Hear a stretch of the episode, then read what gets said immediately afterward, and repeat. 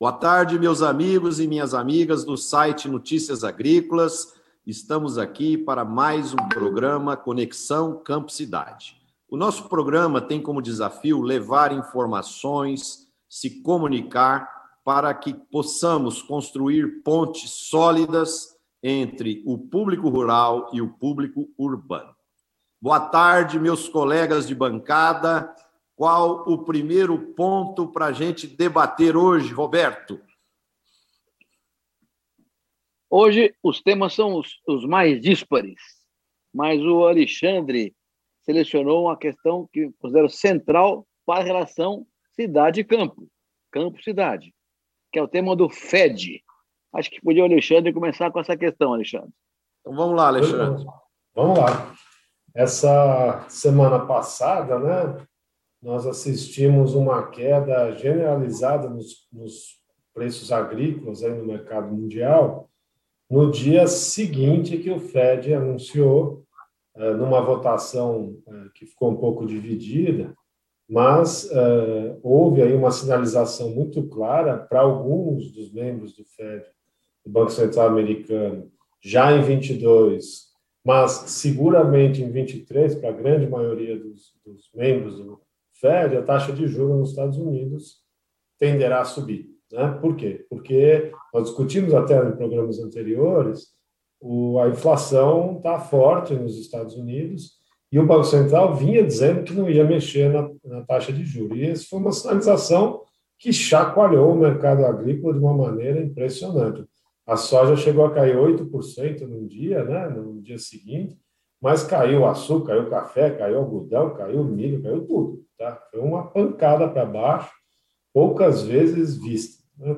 No dia seguinte, felizmente, né, o mercado recuperou, é, os, os, fundamentos estão apertados, a gente sabe aí, mas os grandes fundos que estavam lá comprando posições muito grandes, alguns até inverteram e saíram vendendo, porque cria aí uma expectativa é, de uma desaceleração futura, digamos assim, é, por conta da taxa de juros. Não é só isso, né? Os, os, fundos eles vão buscar investimento em outros lugares, né? Quando eles percebem, reprecificam tudo, os volumes são gigantescos e a gente viu uma desalavancada como poucas vezes eu vi na minha vida profissional, né? Consequência, depois acho que o Marcelo trouxe um tema super importante para a gente alinhar a esse, soma mais o real que está indo para 5, né? Talvez até possa até baixar um pouco, a gente viu uma queda que deu uma assustada aí nos preços agrícolas, né? muita gente com um otimismo grande aí que não pararia de subir os preços, né? É, Para completar, Roberto, juntou essa coisa do Banco Central com as chuvas entraram no meio oeste americano essa semana e, pelo jeito, vai chover bem também na próxima, né? pelo que os modelos estão indicando. Foi um desenho quase que perfeito né? de reacomodação de preços é, que tem um impacto em todas as cadeias aí ligadas ao, a grãos e carnes, né? Então veja o peso, né? A gente às vezes fica pensando, puxa vida, mas por que, que um movimento tão pequeno na taxa de juros dos Estados Unidos chacoalha o mundo inteiro, né? E a verdade é que realmente é, são os grandes ativos, né? No mundo, os países ricos, e pequenas mudanças significam sinalizações gigantescas, né? De tendências uh, de acomodação. Então, o investidor vai procurar mais a taxa de juros, vai achar outros, outros, outros lugares para investir e desacelera. E vai criando uma profecia que se autorrealiza, porque quem está lá para ganhar dinheiro começa a achar que cai, ele sai vendendo, aí cai, ele vende mais, e a gente vê esses desequilíbrios violentos. Como eu disse, no dia seguinte, é, Marcelo Feijão e Roberto, né, e todos os, os, os, ouvintes. No dia seguinte, os fundamentos voltaram. Aí tem um lado bom nisso, né? Pelo menos a recuperação de preço que veio foi mais ligada ao lado real, porque aí a gente está menos sujeito um pouco a essas especulações derrubarem muito mais os preços é, no curto prazo. Mas é uma lição que fica. Muita gente não querendo vender, né, Marcelo? Você mencionou isso na última encontro nosso, porque fica com o sentimento que soja vai para 200, que milho vai para sei 120, 130, e a gente vê que não é assim, se as coisas andarem dentro de uma normalidade, né, é, provavelmente os preços podem até ceder um pouco mais. Tá? É, eu, Inclusive com essa chuvarada, com a chuva no centro-oeste americano, né, Alexandre? Exatamente. Que sinaliza uma outra safra diferente dos Estados Unidos. Aí, mais volume entrando, menos preço. Então, é como nós conversamos no começo, isso afeta tanto o campo, com eventual queda de preço aqui no Brasil, quanto a cidade com menos inflação de alimentos. Exatamente. É uma conexão eu, queria clara. adicionar aí é, mais dois complicadores para a gente refletir, que é o seguinte: a China também está fazendo muita pressão para o preço das commodities cair. Isso eh, não só na soja, no milho, mas no, no minério de ferro, em várias outras commodities. Ela tem segurado compras, ela tem colocado produtos alternativos no lugar é, é, de algumas dessas commodities. Então, eu acho que esse também é um outro efeito que ajuda a complicar ainda mais a situação. E tem a questão do real frente ao dólar. Né? O ano passado, o, o, o real, entre 120 moedas, ele foi a sexta que mais se desvalorizou, cerca de 22% em 2020. Né? Agora, em 2021, o, o fenômeno está ao contrário. O real agora é a 12 moeda entre as 120 que mais se valorizaram frente ao dólar. Hoje estava em cerca de 3,1% de, de valorização do real frente ao dólar. Né? Então, tudo isso, somado ao que o Alexandre falou, de uma certa forma, cria um punhado de pontos de pergunta para os preços dos alimentos, do, do, das commodities, né? E isso tudo interessa o, o, cidadão urbano e os nossos empresários rurais do campo. Marcelo, deixa eu só dar mais um pitaco que eu fui incompleto na minha fala, e o Roberto trouxe um tema que eu acho de alta relevância. Eu estava lendo uma matéria no The Guardian, olha que coisa interessante, né, sobre uh, o aquecimento, né, os Estados Unidos está meio dividido. O oeste dos Estados Unidos está tendo as maiores ondas de calor uh, da história.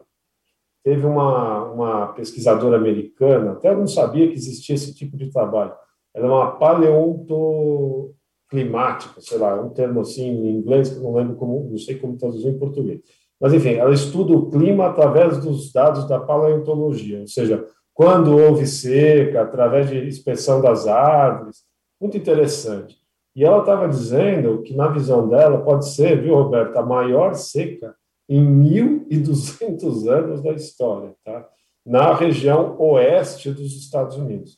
As temperaturas estão passando de 42, 45 graus, tá? e tem um pedaço grande né, da, da, dos Estados Unidos que está muito, muito seco, e um pouco seco ainda a região do, dos Dakotas, do norte e do sul, que é uma região que, somada, produz 11% da soja e do milho nos Estados Unidos. Então, é muito interessante porque, ao mesmo tempo que o meio oeste, que é a imensa maioria da região produtora de grãos dos Estados Unidos, vai muito bem, obrigado, porque está chovendo, a gente também não pode esquecer que tem um pedaço dos Estados Unidos está vivendo talvez um, e pode viver uma das maiores secas. Uma região que tem gado, né? então eu estou preocupado aí com o preço do feno, estou acompanhando, ainda está baixo, mas eu já vi isso lá em 2012, 2013, quando deu aquela grande seca, explodiu o preço do feno, né? mas a pecuária americana, 35% dessa seca está pegando o rebanho é,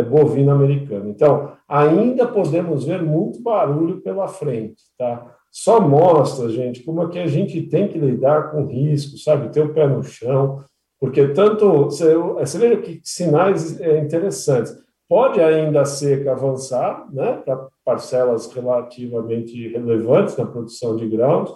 Algodão, por exemplo, na né, região do Texas é importante, o algodão está extremamente seco, mas ao mesmo tempo, né, nessas últimas semanas, deu uma bela melhorada no meio oeste. Então, há uma grande volatilidade de, de, de, de lado a lado, e isso requer muito bom senso nosso em, sabe, travar o custo, aproveitar bons preços, porque, assim, é muito difícil. Os, os próprios meteorologistas estão dizendo está muito difícil fazer previsão climática. Você veja, dentro dos Estados Unidos, você vê duas realidades completamente opostas no mesmo país. Isso não é normal. Tá? Mas aqui é também, né, Alexandre? Nós temos enchente na Amazônia e seca aqui embaixo. Exatamente. Dramático, né? Nós estamos parecidos com eles lá. Exatamente. Roberto, é, olha, é impressionante. Essa matéria do The Guardian me chamou muita atenção. Eles entrevistaram cinco meteorologistas de universidades diferentes uh, dos Estados Unidos e todos eles uh, muito assim pessimistas com o clima esse ano uh, nas regiões do oeste, né, Califórnia, todo aquele pedaço, tá? Eles estão esperando situações limites de temperatura, falta de água, tá? um problema muito sério que eles podem viver. Veja a questão ambiental, né? conectada aos negócios agrícolas, né? afetando a cidade, afetando o campo, de uma maneira muito agressiva. Né? Califórnia, existem áreas que é, irrigadas que não dá para plantar porque não tem como irrigar, porque não tem água. Né? Então, veja, veja que ponto que as coisas chegam. E, e, e, mediante tudo isso que nós estamos falando, eu acho que é importante passar isso, né? reforçar isso que você falou, Alexandre. Nós temos aqui vários assuntos que são altistas e vários assuntos que são baixistas de preço. Então, o que, que vai vingar? Né? Essa é a grande questão. Então, por isso que você, produtor rural, que está nos assistindo, é importante fazer comercializações escalonadas, tentar fazer uma média de preço legal e não tentar acertar no olho da mosca, porque é, isso é muito complexo, é, são muitas variáveis e é importante que você tome decisões para ter segurança no seu negócio. Certo, Tejon? Pois é, pois é, amigos. Olha, falando de luta das certezas versus as incertezas, no, na semana passada eu assisti uma cena, e aqui, Roberto, como nós somos mais do tempo de ter acompanhado o Ney mais de perto, Marcelo também, o Alexandre não é muito novinho, é. acho que não, não conviveu. Infelizmente, só vi uma Mas eu vi, pois é, eu vi o sonho do Ney sendo realizado. Eu vi pela primeira vez, e Roberto, você me corrija se isso aconteceu antes. Eu vi os supermercados brasileiros reunindo toda a cadeia produtiva, a indústria de alimento e bebida, reuniu a ministra Tereza Cristina, reuniu o Paulo Guedes, reuniu João Roma, da Cidadania, 14 líderes das entidades, a BAG, a BPA, todas que envolvem o agronegócio, uh, Crop Life, etc. E envolveu também aquele lado, aquele lado da cidadania. Envolveu a fundação, a associação, a iniciativa contra a fome, que foi criada pelo Betinho, diversos experts em sustentabilidade, e a conversa foi toda uma conversa sobre ESG. Mas os supermercados e o presidente da, da Abras, João Galassi, numa posição de, como nós imaginamos, um de alguém que pudesse, chama todo mundo, e pessoal, vamos, vamos organizar a cadeia produtiva. Né? E, dessa, e desse encontro, que foi muito bem conduzido, ao final, todo mundo tinha que eleger a síntese da síntese cinco aspectos que seriam comprometidos por todo mundo. Todos se comprometeram, e esses cinco aspectos eles têm várias derivadas, mas eles todos se reuniram e se comprometeram. Eu observei o presidente da Abras, o João, quando alguém não estava votando ou coisa, ele chamava, escuta, você aí, você não acha que... Foi muito engraçado, por um lado, muito marcante esse treco. E aí, das cinco prioridades, redução de custos. A primeira, que todos se comprometeram, inclusive colocaram muita ênfase, obviamente, em reforma tributária, e ali estava reunido, uh, Alexandre, o PIB do Brasil acho que deve ter 7 trilhões e 400 bi, mais ou menos, né? É isso, reais, deve ser por aí. Olha, ali, ali devia ter, no minimamente, representação de 4 trilhões de reais eh, do PIB reunido ali, eh, com o setor financeiro também, eh, setor de mercado de capitais também, etc. E eles concluíram o seguinte: redução de custo, meta conjunta de todo mundo. Segundo, consumo consciente, meta conjunta de todo mundo envolvendo economia circular. Terceiro item, desperdício de alimentos. Conectar o mapa da fome com o mapa do desperdício. Quarto item, fome. Eu nunca vi a palavra fome ser tão tratada e também, amigos, a palavra agricultores familiares. Essas duas palavras estavam com o tempo inteiro neste fórum, que não era um fórum de agricultura, era um fórum de todo esse público que eu estou falando.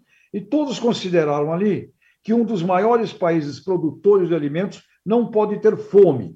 E propuseram um, um dos compromissos, a criação de banco de alimentos e uma prática chamada Best Before, que é rever a legislação de validade dos alimentos. E o quinto item do compromisso foi falta de conhecimento, investimento em capacitação, treinamento e criação de uma cultura ESG ao longo de todos os elos das cadeias de abastecimento. Olha, amigos, eu nunca vi a reunião total e 4 trilhões e meio do PIB brasileiro ali, sem dúvida alguma, e sob a coordenação dos caras da ponta do agribusiness, supermercados. Portanto, esse fato eu considero um marco histórico, claro, desde que isso tudo continue e esta orquestração continue. A ministra ficou tão encantada que ela já marcou, ela quer marcar em um prazo de 15 dias, ela quer ter a continuidade dessas, dessas reuniões, porque é óbvio, imagino, não é, amigos? Isso significa uma possibilidade daquele sonhado planejamento estratégico das cadeias produtivas do Brasil. Mas é isso, Marcelo. Legal, Tejão. Eu, eu penso que trabalhar a cadeia de forma integrada é, é encurtar caminhos para nós gerarmos a, a, a prosperidade. Eu acho que você falou alguns pontos aqui que foram marcantes para mim, que é combater o desperdício. Eu acho que a nossa cultura precisa trabalhar forte isso. Por exemplo, eu me lembro muito bem que eu estava na Alemanha, eu fui para uma feira e na época os hotéis estavam lotados e, e eu consegui arrumar um lugar na casa de uma brasileira que era casada com um alemão para mim ficar hospedado lá para mim poder participar da feira. E à noite teve um jantar, era uma família rica e, e aí sobrou muita comida e eu vi ela pegando tudo que sobrou, guardando nos potinhos tal. E aí eu perguntei para ela: interessante sua forma de, de, de, reaproveitar os alimentos, guardar tal. Ela falou: sabe por que aqui na Alemanha é assim? Porque nós já tivemos muitas guerras e tivemos muita fome e muito sofrimento. É, então, eu, eu penso que construir uma cultura de combate ao desperdício em todos os sentidos, é, seja no supermercado, seja no SEASA, seja o caminhão de soja que anda pelo asfalto jogando soja na, na estrada, ou seja, se nós trabalharmos essa questão do combate ao desperdício, nós vamos ter muito alimento para usar para essas pessoas que estão com fome. Muito bem. Agribusiness, supermercados reunindo a galera. Ah, que coisa. Você sabe, Tejão, quando nós publicamos aquele livro, O Agro é Paz, lembra, né, em 2018? Lembro. Uh, eu tive reunião com o pessoal da Abras e eles participaram da discussão. Nós também queremos participar dessa questão, porque ele está na ponta da cadeia produtiva, né? ele está ligado com o consumidor direto. Então, eles foram muito, muito assertivos também na participação do combate à fome, já naquele tempo, 2018, com o livro Agropaz. Então, realmente, eles estão inseridos no processo. É, legal. Vamos lá, Tejão. Mais um. Mais um. Põe mais um na mesa aí, Tejão. Mas esse aqui, eu preciso agora da ajuda de um, de um de, de economista, porque Ivan Vedequim, nosso querido amigo, eh, ontem, conversando com ele, ele fala: leia o, o artigo de Afonso Celso Pastore, no Estadão, de ontem, comentando uh, os estudos do economista Carlos Geraldo Langoni, inclusive, em memória aqui, nosso sentimento faleceu recentemente em junho de Covid. E ele, nessa conversa, nesse artigo, revela a importância gigantesca do investimento em capital humano como grande diferencial. E aí associamos nesse papo com o Ivan, que está muito envolvido no assunto do Alisson Paulinelli, associamos aquela época de 74 a 79, quando era o governo Geisel, o Alisson foi ministro ali da Agricultura, o grande investimento que foi realizado na questão da Embrapa. E ele, ele, num papo que eu tive também, muito feliz com Cirne Lima, no Rio Grande do Sul, já há três anos atrás, e contando do plano, do plano da Embrapa. E esse plano dizia: temos que mandar mais de mil brasileiros fazer doutorado e pós-doutorado.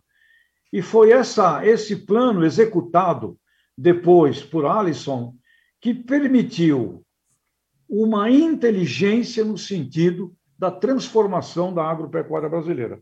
E aí, revendo os números, os números do, uh, do PIB, muito interessante foi o número que o Pinasa da BAG me mandou, a agropecuária cresceu de 2010 até 2011 a 2020 32,5%, enquanto a indústria nesse período caiu 9,2%. Os serviços e comércio cresceram apenas 5 e nesses 10 anos o PIB total brasileiro somente cresceu 2,7% comparado à agropecuária com 32,5%. E quando reuniu os dados dos últimos 20 anos, é impactante o que a agropecuária cresceu, o dobro do PIB do Brasil, quase o dobro do setor de serviços e comércio, e comparado com a indústria, gente, cresceu 3,6, quase 4, por vezes, vezes mais do que a indústria nacional. E aí nós fizemos essa conexão, essa, essa relação com relação a esse estudo do Langoni, falando de um prêmio Nobel uh, Theodor Schultz, que foi importante, Paulo Rabelo de Castro Histórico. Consta que o, o, nosso atual ministro da Economia também estudou lá, junto, mas eu não sei se entendeu direito aí este assunto. O fato é, a, a conexão é, este tipo de investimento é o que será vital para o salto que o Brasil tem que dar nos próximos 10 anos. E ficou a nossa pergunta nesse artigo. E a indústria? A agropecuária, investimento efetivo de gente, talento, quer dizer, não é aquela conversa do Pero Vaz e Caminha, em se plantando tudo dá. Não, a terra não dá. É em desenvolvendo estudo, conhecimento, ciência, seres humanos é que vão fazer grão com educação. Não é que plantando dá. E fica uma questão Indústria, onde estás nesse processo aqui? E fica também aqui uma pergunta para os nossos brilhantes aqui, colegas de, de bancada. Viemos até aqui. Daqui para frente, é muito do que eu tenho ouvido é de vocês, tenho ouvido é, de um Kleber Soares de uma Embrapa, tenho ouvido da própria ministra, tenho ouvido de Alisson Paulinelli. Temos que dar mais um salto. E esse salto, de novo, exige investimento em capital humano. Portanto, capital humano foi a causa central né, deste progresso da agropecuária brasileira e a indústria tem ficado para trás e a gente precisa da indústria, porque é ela que agrega valor. Então, foi um brilhante artigo do Pastore em homenagem ao Langoni e eu fui estimulado a esse pensamento num bom papo com o nosso amigo Ivan Vedequim ontem, no domingão, enquanto ele via futebol, eu estava aqui pensando nessas coisas, tá bom? Ô, Tejão, esse crescimento aí não foi só para trás, não. No primeiro trimestre deste ano, o PIB da agropecuária cresceu 5,7%, 5,7%. No Brasil, 1,2%. Ou seja, se não for da agropecuária, talvez seja negativo do Brasil, né? Então, continuamos avançando em relação a demais setores. Você tem toda a razão. Naquela época, a orientação do Polinelli, que foi executada pelo Zé Eneu Cabral, que era presidente da Embrapa, primeiro da Embrapa, José Eneu Cabral, craque, e auxiliado pelo Eliseu Alves, que era um magnífico pesquisador, mandaram 1.300 pescadores para fora para fazer rotas tecnológicas. Vai fazer a, a rota tecnológica. Voltaram todos receberam a seguinte ordem: agora tropicalizem isso. Ah. Deu no que deu. Um país que ah. aprendeu a fazer as coisas lá fora e tropicalizou as informações para que essa revolução tropical sustentável tenha hoje no Brasil. Então você tem toda a razão. É gente que faz isso aí mesmo acontecer. Roberto, Roberto, Tejão, você sabe que você me causou uma emoção, viu, Tejão? Porque eu tive um professor de desenvolvimento econômico, que foi o professor Paulo Cidade, que o Roberto conheceu lá na Exalc, e foi quem eu sucedi, né? Ele me escolheu como sucessor dele para dar aula de desenvolvimento econômico, e esse é um tema que eu estudei e dei muita aula sobre esse assunto, né? E o, grande, né, é um luminar da economia agrícola, digamos, o professor Theodor Schultz, ele formulou diversas teorias do desenvolvimento da agricultura e, uh, no aspecto que ele orientou, o professor Langoni, foi justamente esse de tentar medir qual é a taxa de retorno ao investimento em capital humano. E o debate que o professor Langoni trouxe, no momento que era uma divisão muito entre esquerda é, e direita, e as coisas não eram muito bem medidas ainda em economia, né? a tradição de fazer pesquisa empírica com dados é, não era uma tradição usual, principalmente entre os economistas mais de esquerda, então ficava muito naquela discussão do capital-trabalho, e o professor Langoni mostrou que a taxa de retorno do capital humano era três vezes superior à taxa de retorno do investimento em capital físico. E que boa parte da distribuição de renda brasileira ficaria ruim porque a distribuição de acesso ao capital humano era desigual. Né? Não, não é, necessariamente para a desigualdade é, da posse do capital físico, que obviamente isso também gera concentração de renda. Então, a proposição daquela época era justamente como é que a gente ampliaria o acesso né, à, à educação, e isso seria um fator de redução da má distribuição de renda brasileira. Né? E esse trabalho acho que se mostrou muito consistente, porque se depois a gente for pegar toda, toda a pesquisa né, em economia dessa área, que o Brasil criou uma base de gente muito qualificada para medir a questão de distribuição de renda, os resultados são muito consistentes de a cada ano adicional de escolaridade, a taxa de retorno desse ano adicional é muito alta. Né? Então, na verdade, é, socialmente falando, é um benefício coletivo muito grande. É, e tem vários estudos que mostram né, que se eu tiver mais capital humano, é possível que eu tenha ganhos crescentes de retorno, né? porque é, a, você tem um fenômeno do conhecimento, ele tem uma externalidade, né? O fato de você estudar, Repetejão, e falar essas coisas que você fala na sua área de conhecimento, me ajuda, eu capto isso, é um custo muito baixo, aprendo, daí eu crio, e assim é com várias áreas da ciência. Né? E, então, o capital humano tem esse poder também de multiplicar e de acelerar a produtividade. Aí vamos pegar o que o Roberto falou. Na nossa agricultura, a gente criou exatamente isso. Né? Eu não me esqueço, até hoje, uma vez, eu preciso resgatar isso, porque já faz um, um punhado de anos um centro de inteligência da Inglaterra começou a querer entender o que, que era pesquisa científica em diferentes países do mundo. E vieram para o Brasil, né, depois de passar pela China, pela Índia. E o, o, o que mais impressionou esse centro aqui no Brasil foi a área de biológicas, incluso agrárias, né, como uma vantagem competitiva que o Brasil tem frente aos demais países do mundo. Eles faziam comparações, inclusive, é, e você vê, é uma matriz que nós somos bons mesmo. Nós estamos vendo agora com a medicina, né? A gente consegue acompanhar uma série de discussões aí, é, e, e, e, eu acho que o, o Alisson, lá atrás, né, nosso ministro, e ele, ele montou um raciocínio de trazer, treinar todo mundo lá fora, montar os centros de pesquisa. Eu, com o professor Paulo Cidade, mais uma equipe lá na Exalc, viu, Tejão, a gente mediu a taxa de retorno aos investimentos de pesquisa na agricultura brasileira, paulista, na verdade, foi a pedido da FAPESP. Quanto que beneficia, né, para cada real que eu invisto, quanto eu trago de benefício para a sociedade, tá? E nós, nossos resultados que, que convergem com o que se encontra nos Estados Unidos, indicam 10 a 12 reais para cada real investido em pesquisa e desenvolvimento de capital humano na, na agricultura. Então, vocês vejam que a taxa de retorno é altíssima, e, e isso é uma discussão muito bacana que você trouxe aqui para a mesa. Viu?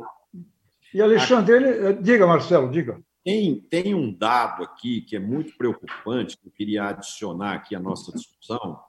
A mídia tem divulgado aí nos últimos dias a fuga de talentos brasileiros para o exterior. Porque antigamente essa fuga era física. Agora a fuga está acontecendo de forma física e de forma digital. Por quê? porque muitas cabeças, muitos PHDs do Brasil estão indo morar fora e outra parte estão saindo dos seus trabalhos aqui no Brasil e trabalhando de forma remota para empresas internacionais. Então, isso é uma coisa que nós temos que nos preocupar, porque nós precisamos de talentos em todos os sentidos, em todas as áreas, para o Brasil crescer. E em relação ao agronegócio, é, essa virtude do agronegócio, essa garra que, que o empresário rural tem, é, isso é uma coisa diferenciada que não são todos os setores que a gente consegue perceber isso. E isso também faz a diferença, essa garra, essa persistência, essa força interior. Eu penso que nós temos aqui um grande desafio e o, e o esporte coletivo é, mostra muito para a gente isso. Por exemplo, o São Paulo, que é o time do Alexandre, se não me engano, do Roberto também, é, foi campeão paulista, né? até um dia desse atrás. Agora já está na zona de rebaixamento do Campeonato Brasileiro. Calma, jogar Marcelo. com o Santos. Calma, não, calma. Eu não estou querendo ficar polêmica aqui, não. Eu tô ah, foi jogar com o Santos, tinha que perder mesmo. Calma, que, calma, que está só no começo. a polêmica. Eu só quero tirar um ensinamento. Eu quero dizer o seguinte: o mundo dá voltas. O sucesso, o êxito, bons números, não é uma coisa eterna. Né? Então, nós do agronegócio que estamos obtendo números expressivos, como o próprio Tejon e o Alexandre mostraram aí, nós precisamos continuar determinados, com garra, com humildade, para a gente continuar escrevendo essa bela história de evolução e crescimento. Marcelo, você precisa lembrar de uma velha frase muito antiga. É o seguinte: cavalo bom corre no fim. Então, vamos olhar um pouquinho mais, vamos deixar a coisa, não vamos deixar a coisa encrespar, não. Mas eu queria aproveitar só um, um pouquinho a fala do Alexandre. Alexandre me deu uma saudade Alexandre agora.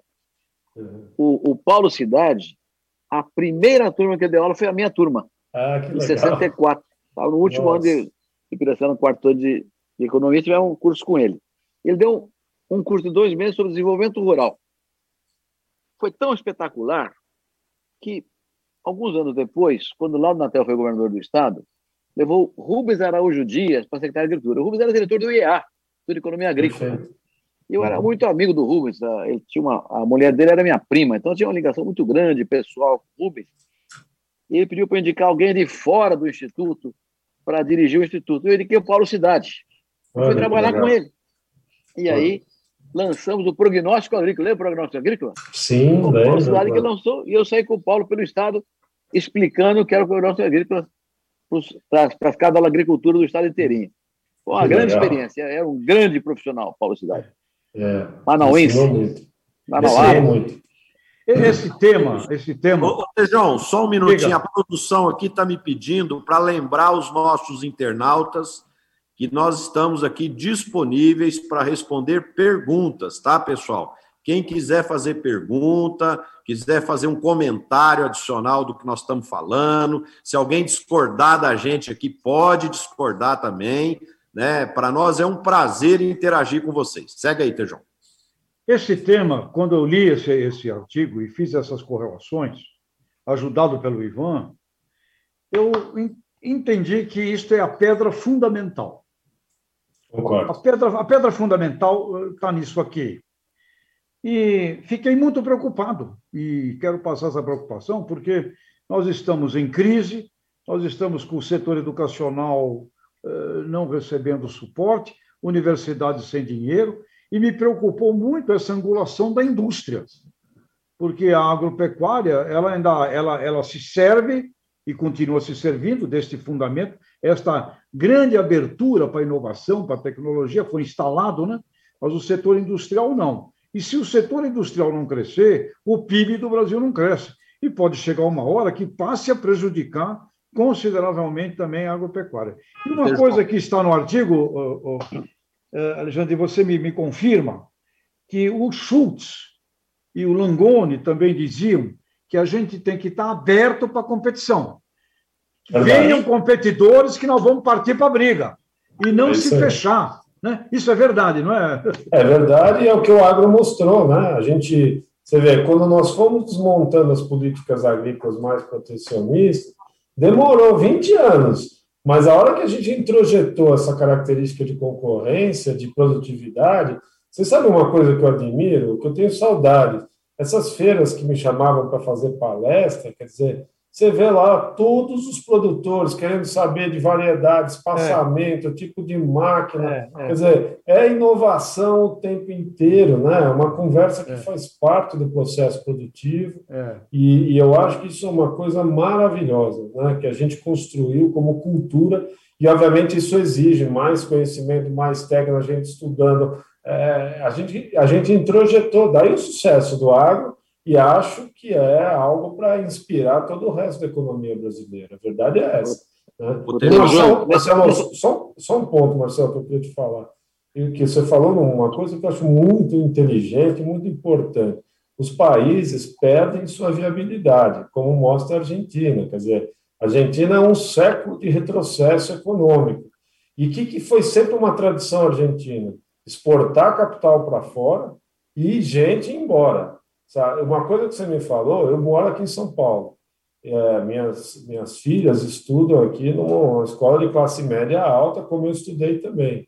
Eu, eu fico impressionado como eu ouço dos pais, estou preparando inglês para eventualmente e fazer a vida fora daqui. Isso aqui não era é. uma cabeça de brasileiro. Brasileiro, ele era, ele construía a imagem de de ficar no país. Eu acho que o agro tem essa, essa, essa coisa na cabeça, né? Quem é sucessor no agro quer ficar aqui, porque tem. Mas você vê que é, o fato de não crescer, né, Tejão, que você estava falando, ele vai criando essa, essa mentalidade, um mundo vai, muito vai. mais globalizado, tá certo? Então você está vendo uma elite assim de formação, pensante, etc., que está olhando o olho do peixe ou do gato. A verdade é essa, tá? Então, realmente, é um ponto de muita atenção para a gente manter foco, e acho que o agro pode dar essa luz para os demais setores. Né? A gente tem um setor muito pujante, e, se, e dá vontade de estar aqui mesmo, porque é aqui que as coisas estão acontecendo, na fronteira do conhecimento uh, na nossa área. Então, é uma coisa inspiradora, eu acho. Né? Uma coisa, Vitejão, que você falou aí, muito relevante, quando foi criado o Mercosul, 91, havia um temor na agricultura brasileira.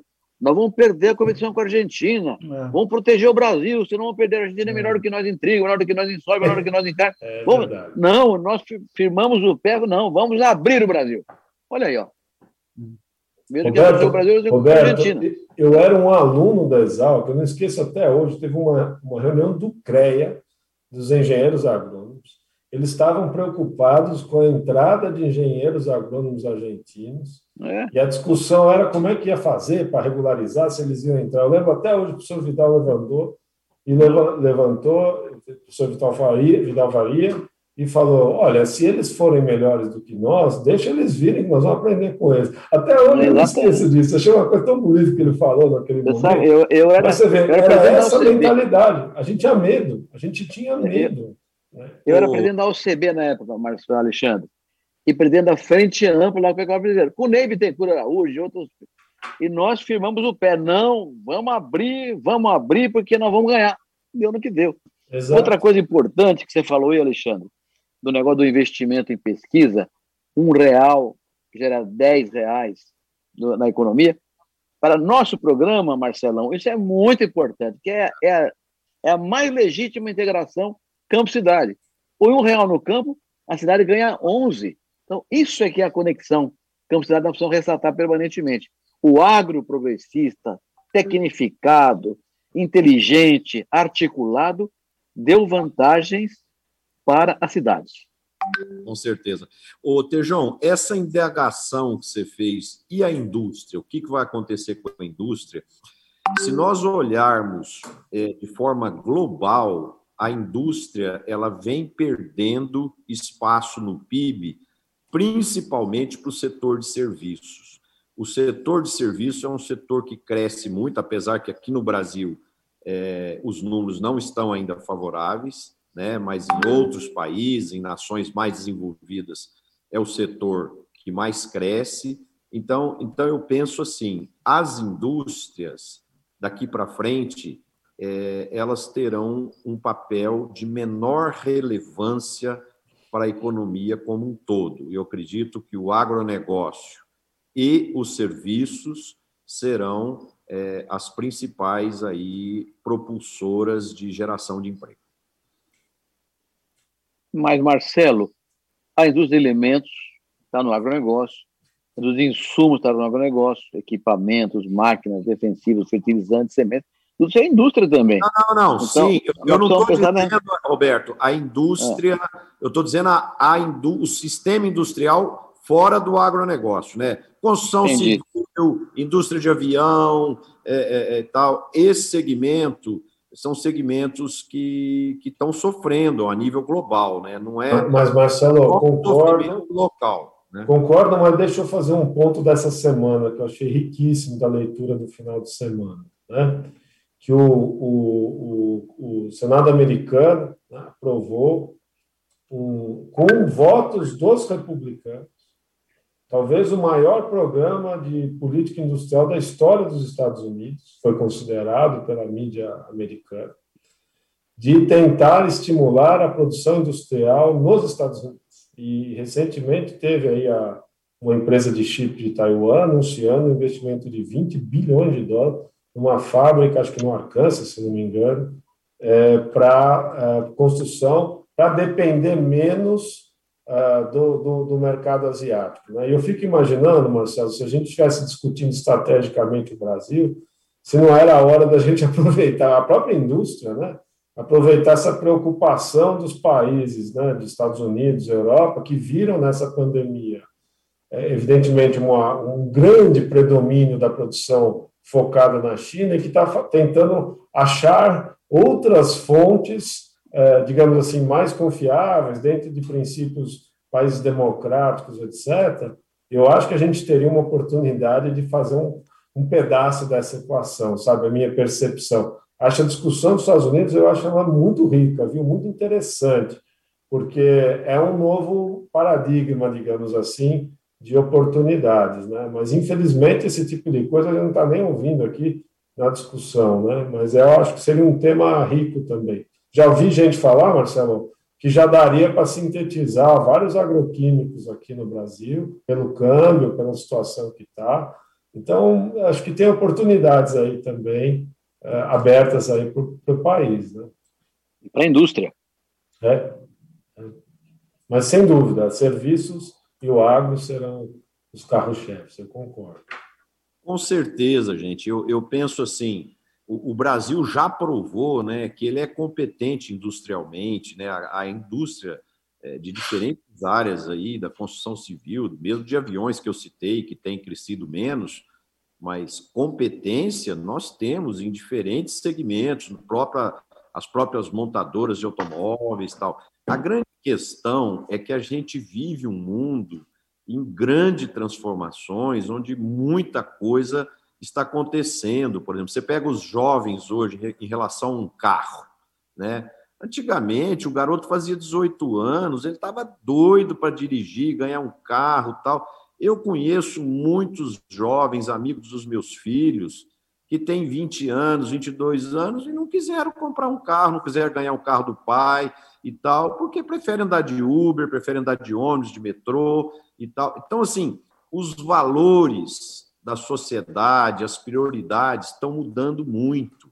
Né? Então, tem muita coisa que a gente precisa compreender. Eu estava eu tava comentando com o Tejon aqui, antes do programa, é, a filha do, do José Felipe, cantor sertanejo, é, com a Virgínia Fonseca, que é uma influencer digital, a menina nasceu faz um mês.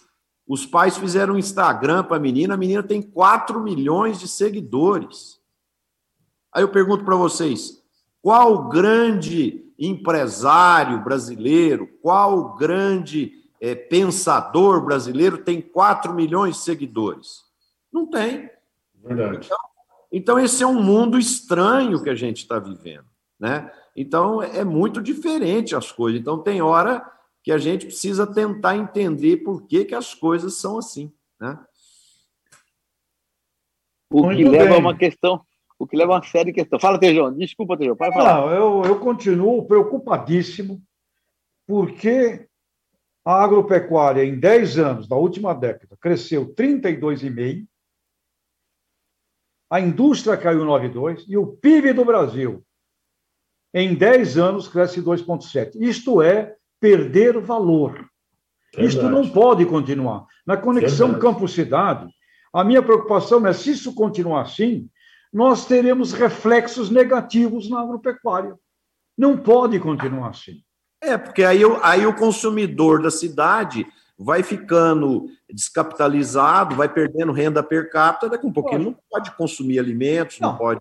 Não, né? e vai dando isso que, que, que Roberto falou e você, o cara começa a querer que o filho vá vá, vá embora, começa a preparar você perde você perde o, o a consciência de, de, Brasil.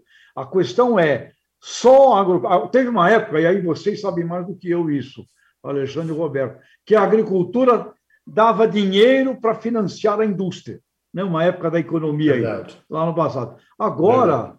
nós estamos com um sério drama um drama em que a indústria cai, a agropecuária exporta, mas você também tem problema aqui de empregos e coisas.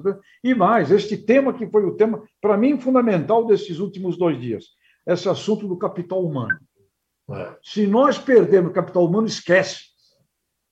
E eu não sei até quando a agropecuária segura. E sabe uma coisa que me, que me, que me, que me veio à cabeça agora? A gente tem, a gente fala muito da agropecuária, a exportação, a balança, a capilaridade no interior, a tecnologia, mas nós não estamos falando dela enquanto este assunto da educação e do capital humano, que é a célula máter do que aconteceu.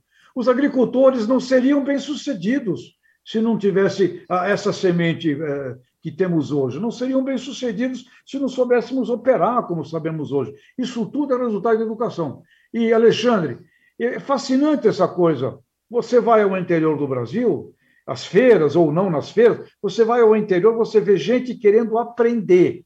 Como Exatamente. é que eu faço melhor? E o que é essa história de digitalização? Como é que eu faço isso? E fica irritado se não chega lá o sinal uh, do, do satélite. Você vê gente querendo aprender. Então, este espírito é o espírito mais importante que nós temos Concordo. que tirar do campo para a cidade. É a coisa mais importante. Ô, Tejão, e nunca esteve tão propício para aprender com essas tecnologias disponíveis que estão aí, porque antes você tinha que fazer um curso presencial, muitas vezes você teria que viajar, muitas vezes você teria que pagar um hotel, uma coisa. Hoje a internet propicia cursos à distância, se você é, pesquisar as principais instituições de ensino, tem vários cursos aí online. Se você pegar os vídeos dos grandes pensadores, da, das grandes cabeças brasileiras aí, tem lá no YouTube um punhado de coisa legal para ser vista. Então, é o seguinte, a informação e o conhecimento nunca esteve tão disponível quanto está agora. E é isso que você falou: as pessoas do interior são apaixonadas por aprender, estão buscando isso.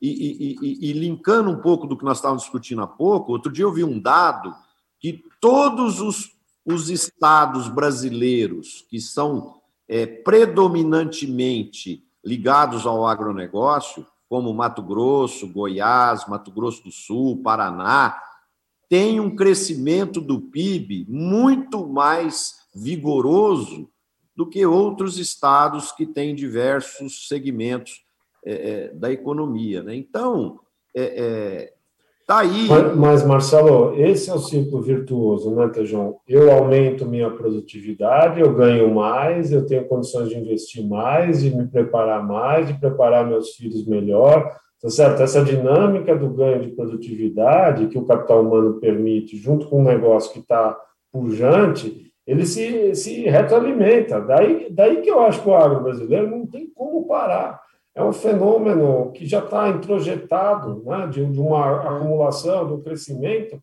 através dos ganhos de produtividade. E o que você está trazendo, que é a coisa mais importante, a produtividade da economia brasileira como um todo está estagnada. Nós estamos nós estamos parados no tempo. Se você pegar a diferença de nós para a Coreia, quer dizer, essa é a coisa clássica. Você volta 50 anos atrás, não tinha a mesma renda per capita.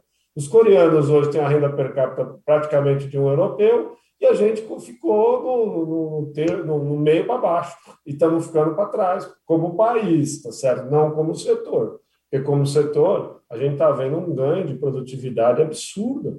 E aí isso se traduz em melhor renda, melhor remuneração, melhor treinamento e vira um, um, uma, um, um rolo né, que, que, só, só faz crescer.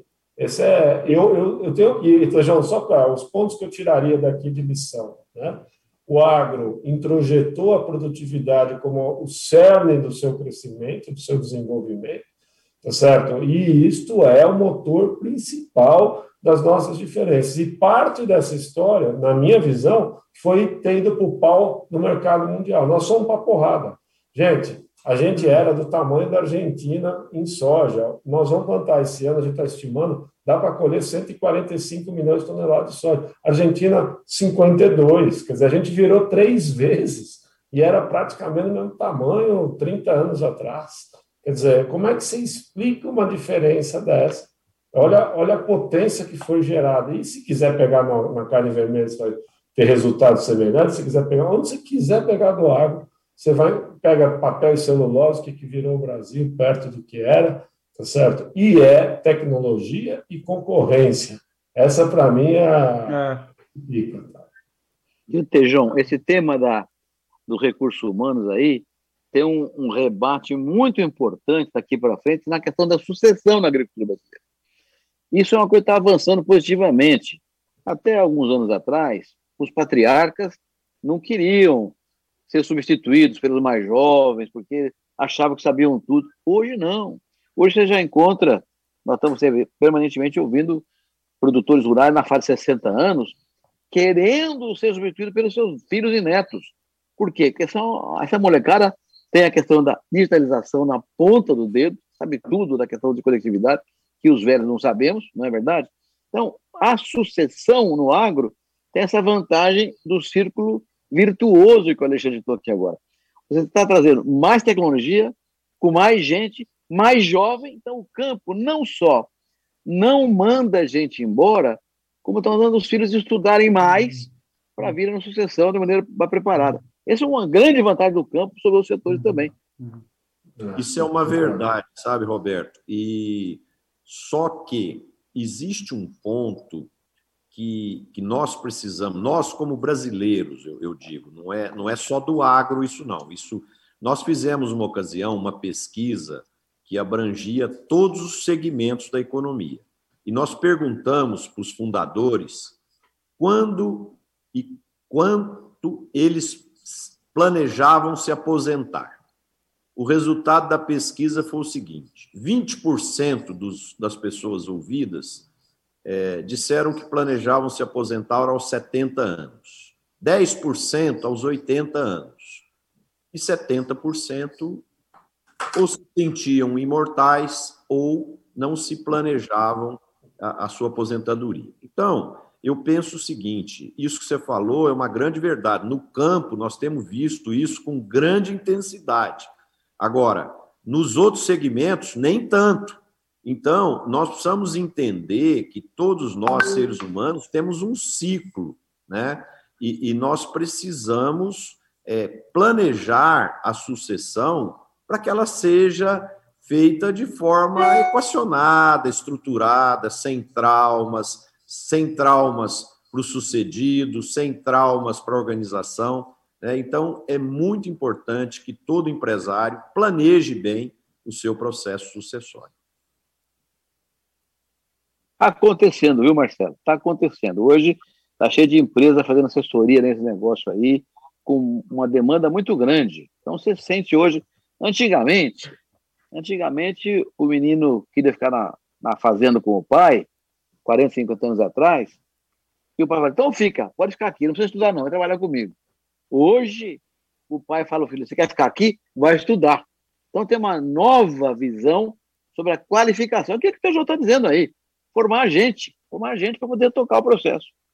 E esse, esse processo agora, quando a gente viu esse assunto dos supermercados, reunindo com toda essa turma e criando cinco prioridades, em todas, em todas essas prioridades significa necessidade de educação, necessidade de foco, necessidade de mestrado, de doutorado, redução de custos. É um tema que envolve não só a porteira da fazenda, envolve o antes e o pós.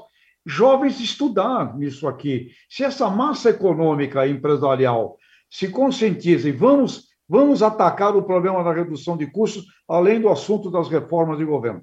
É emprego. Essa economia circular é, é, é trabalho para muita gente em torno desta coisa da, da, da, da, produção de alimentos o desperdício de alimentos. Imagina o que tem de trabalho, de conhecimento. A fome, resolver problema de fome, o que, que tem aí de aspectos de estudos e de necessidade de você engajar a juventude, preparar uma cultura de ESG. O que, o que me parece que está evidente é, vamos imaginar que isso aqui é um time de futebol Brasil. Você tem um grande jogador, que é o melhor jogador hoje do time. E aí eu me sirvo de uma coisa que o Raí me contou da experiência de vida dele. Melhor jogador do Botafogo, lá quando o Botafogo estava para cair para a segunda divisão, e ele já estava acertado com o São Paulo. O técnico chamou ele e falou: Raí, tu é o melhor jogador, você vai ser o melhor do mundo. Agora, chama a galera para jogar contigo. Aí ele fala: ah, mas eles são ruins de bola. Chama, vai tomar uma cerveja junto, bate um papo, chama os caras, grita com os caras, chama os caras, porque nós não podemos cair. O Raí tomou essa consciência e ele falou: em todo jogo que eu ia, eu jogava e fazia todo mundo jogar. O Botafogo se salvou. E ele me disse: em todo time de futebol que eu fui, sendo o melhor jogador, eu tinha que fazer os caras jogar. E quando eu fazia, eles melhoravam. A sensação que me dá é o seguinte: nós não podemos ficar o agro separado da sociedade. Nós do agro, não. Me parece que é como o Raí. Hoje você é o raí do time, o melhor jogador, mas você precisa do lateral direito, você precisa do goleiro, você precisa do meio de campo. Vamos jogar mais, gente.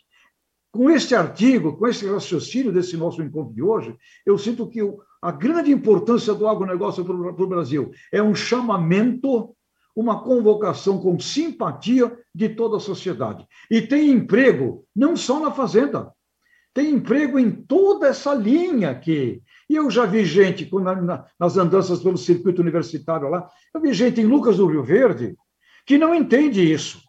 Ele está em Lucas e ele não entende este processo inteiro que tem para um jovem. E aí fica pensando em ir morar em Nova York, ok, nada contra, mas caramba, em Lucas tu tem tudo isso para ser feito.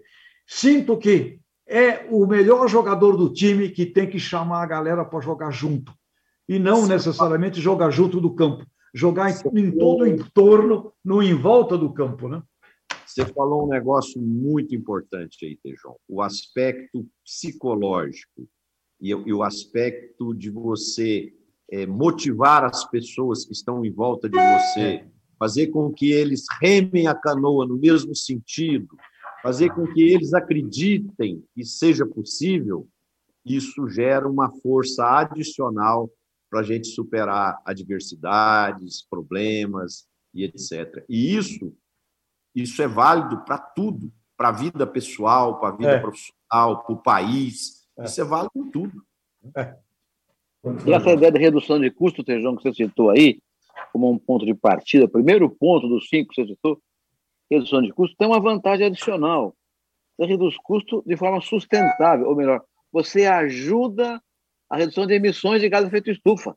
com menos custo, com, é. com, a, com a organização melhor do transporte, da armazenagem, tudo isso reduz emissão. Então tem um fator adicional. Fica mais barato a produção, você ganha em qualidade do produto no cenário global.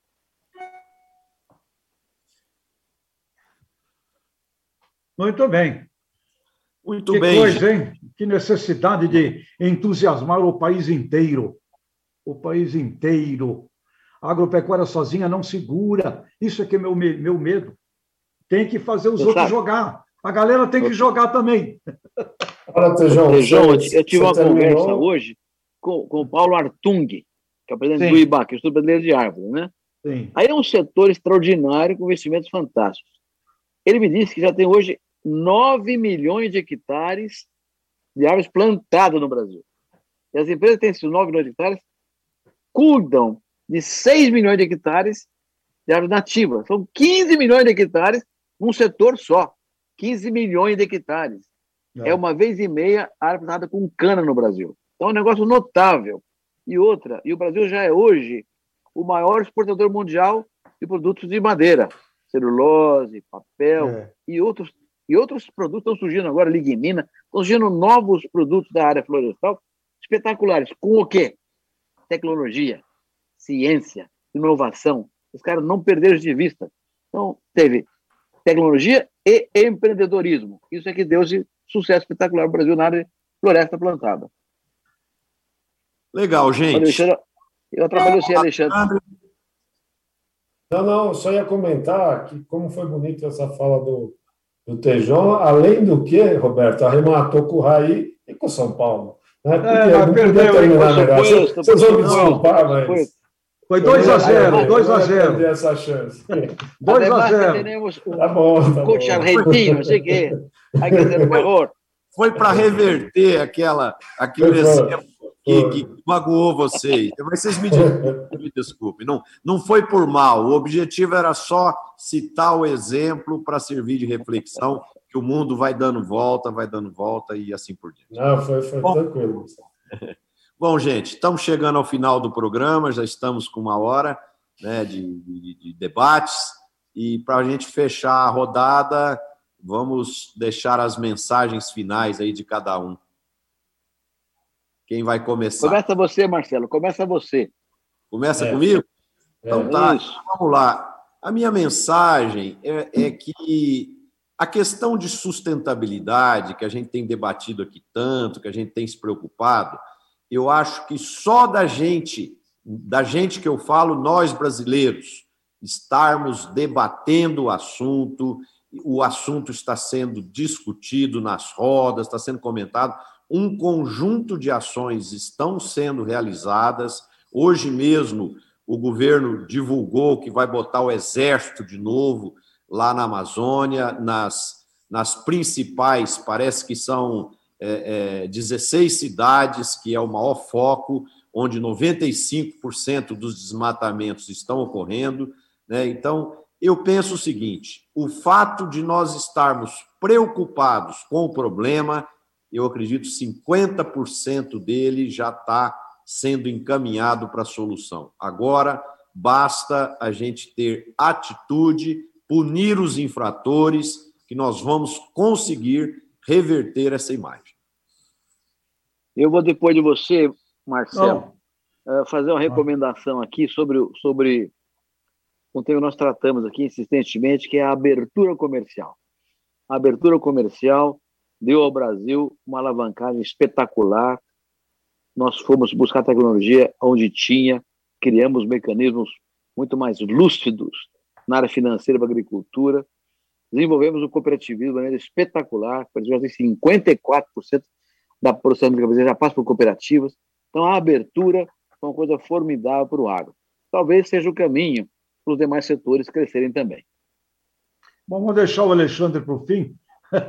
Alexandre Serra, queria dizer, olha, é, só terra, só a terra não dá flores, não dá fruta, não dá hortaliça, não dá grão. São seres humanos com muita educação. Este, esta compreensão deste valor é espetacular e nós temos que inspirar as cidades para jogar junto. construindo uma só nação. A principal inspiração, economia e tudo mais, muita, temos que ter muita, eh, muita, muita parcimônia, cuidado com a arrogância. Nós temos que chamar a galera para jogar junto, porque é só com muita educação. E foi brilhante este encontro de hoje. Eu agradeço muito aqui desse debate com Marcelo, Alexandre e Roberto. Muito obrigado. Obrigado a você, Tejão. Essa linha aí, Alexandre, antes de terminar, a, não é a terra que dá nada, Tejão, tem uma frase. Ah, tem uma vaca que dá leite. Vaca não dá leite. A vaca produz leite se for alimentada, se for bem tratada, se o homem cuidar dela. Então não dá leite, não. Alexandre. A terra, a terra é igual, né? Pois é. Eu, eu fico com, com essa fala do Tejon, eu queria só reforçar isso. Eu acho que essa discussão sobre capital humano ela é central. Eu acho que o agro tem um, assim, uma forma de motivar e criar um fato muito positivo de integração de um setor que dá certo, de mostrar que o Brasil tem, tem como dar certo e tem como é, crescer com base em tecnologia, em aumento de produtividade, e me parece que essa discussão de capital humano é central para o desenvolvimento brasileiro, mais do que só é, agrícola. Então, eu também gostei demais desse programa, viu? Achei que a gente trouxe um tema que sempre me foi muito caro e há muito tempo não consegui não falava desse assunto. Então, obrigado, Vitor João. Você, você nos inspirou aí numa, num caminho muito bacana. Legal, gente. Boa noite a todos. Muito obrigado aos nossos internautas. Quem gostou do programa, bota um like aí, por favor. Compartilhe com seus amigos, ajudem-nos a divulgar o programa. Um abraço a todos, uma excelente semana e a gente se vê novamente segunda-feira às 17h30 aqui no nosso canal Notícias Agrícolas. Um abraço a todos. Valeu, pessoal. Obrigado. Valeu.